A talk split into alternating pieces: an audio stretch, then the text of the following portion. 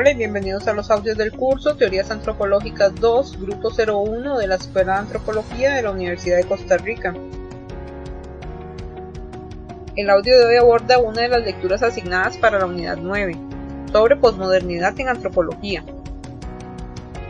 La lectura que analizaremos será el trabajo de Silvina Vigliani del 2016, titulado La noción de persona y la agencia de las cosas, una mirada desde el arte rupestre.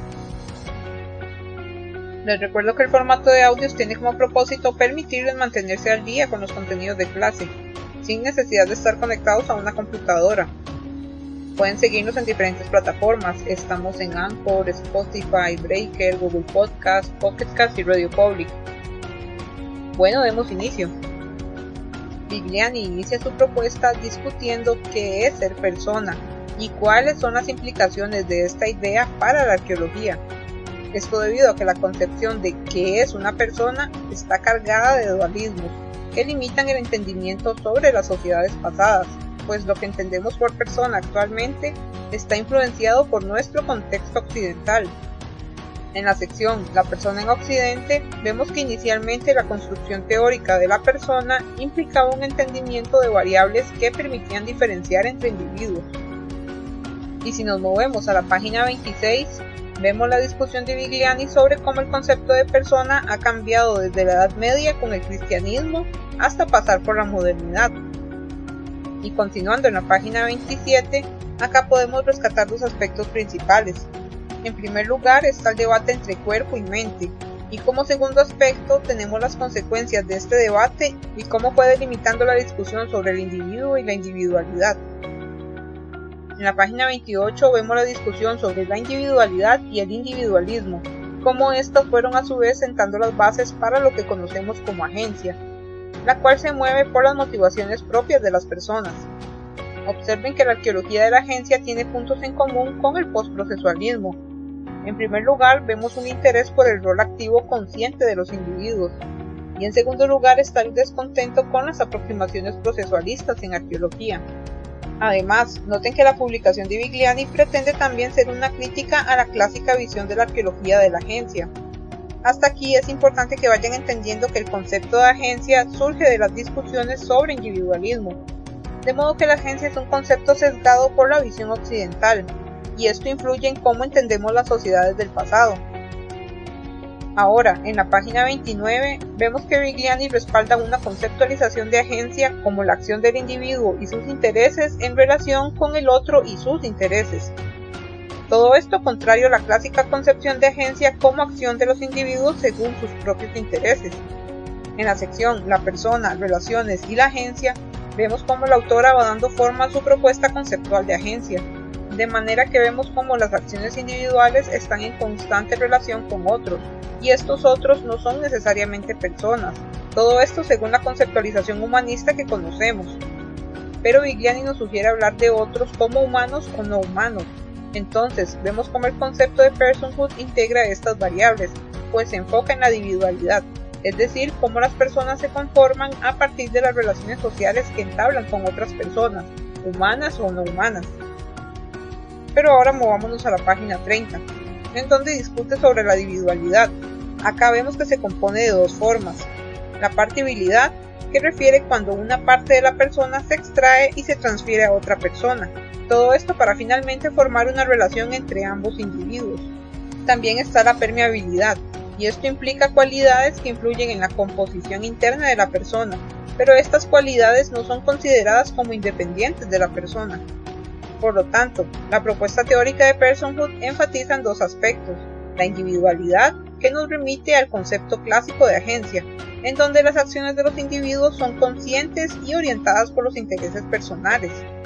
Además, está la individualidad, la cual nos muestra la reformulación teórica del concepto de agencia, en donde los individuos y sus intereses están relacionados con otros humanos y no humanos y sus intereses, es importante entender que esos humanos y no humanos son también activos y conscientes de sus acciones. Pero ahora continuamos en la página 32. En la sección Arte rupestre en la Sierra Libre Sonora, vemos cómo la autora va ejemplificando su planteamiento teórico a partir del caso de estudio según motivos de tortugas en el arte rupestre. Y en la página 35 es importante que noten las consideraciones metodológicas mínimas con que se registró la evidencia. Ahora continuemos en la página 37. Acá noten algunas interpretaciones según el análisis del contexto, principalmente.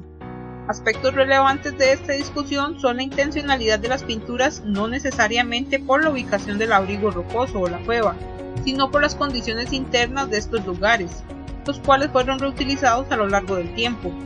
Además, las pinturas posiblemente no eran dirigidas hacia un grupo amplio de personas, pues tenían tamaños reducidos. También entre la diversidad de motivos sobresalen los motivos de tortugas, antropomorfos y zoomorfos, esto debido a que están representados en varias temporalidades. Moviéndonos a la página 38, vemos que Vigliani destaca que los motivos de tortuga no están asociados a otros motivos. Además, a nivel temporal se ve una estilización de los motivos hacia una forma más antropomorfizada. En la página 40 es importante notar que los motivos de tortuga son los más abundantes, de igual modo, la escasa representación de otros animales lleva al autor a plantear que los motivos representados no son reflejo de los animales consumidos. Estos aspectos sobre los motivos de tortuga llevan a Vigliani a plantearse que estas representaciones pueden estar relacionadas con nociones animistas. En la sección Cazadores, recolectores y pescadores, la autora va caracterizando a las sociedades antiguas que habitaron Sonora. Noten que la autora se basa en datos etnohistóricos, etnográficos y arqueológicos en la página 41 es importante que observen cómo se apoya en datos etnográficos para comprender aspectos simbólicos y su significado, de modo que busca encontrar un marco de referencia para entender la agencia de las cosas, y en este caso en específico los motivos de tortuga en el pasado. También vemos en la página 42, en la sección La conformación de personas en los series de Sonora, acá importante que noten la exposición de datos etnográficos, pero continuamos en la página 43. Observen cómo la autora va introduciendo la temática de agencia de las cosas, mediante el concepto de Ijizak, lo cual implica personas no humanas, que están en relación e influencia con las personas humanas, esto mediante los cantos. Además, noten el valor simbólico de las cuevas como espacio donde residen los espíritus. También observen que la tortuga es un animal que sobresale en la mitología seri, en donde vemos que la tortuga es considerada una persona, Además de los cantos, los seres utilizan signos y objetos para mediar con el plano espiritual. En la página 45 es interesante notar las clasificaciones entre humanos, animales y plantas, lo cual va dando un mejor entendimiento sobre la agencia humana y no humana. También es interesante que observen cómo el autor ejemplifica los atributos de la individualidad en la noción de persona según los seres.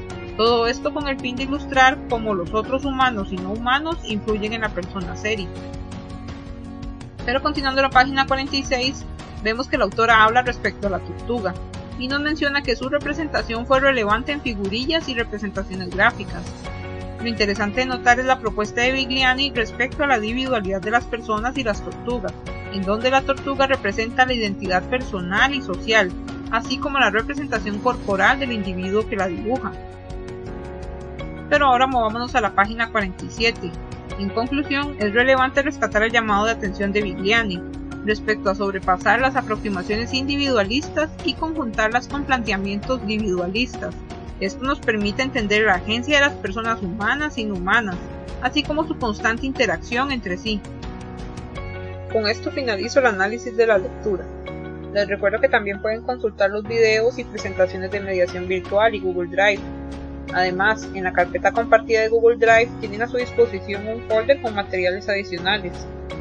Quiero recordarles el uso de las horas consulta mediante el correo electrónico institucional o cualquier otro medio que gusten para enviarnos sus dudas y consultas respecto a los contenidos del curso. Antes de finalizar, quiero mencionar que los créditos de la música de fondo son del sitio web bensound.com. Nos vemos hasta el siguiente audio, en el cual abordaremos los contenidos de la unidad 9 sobre posmodernidad en antropología. Hasta pronto.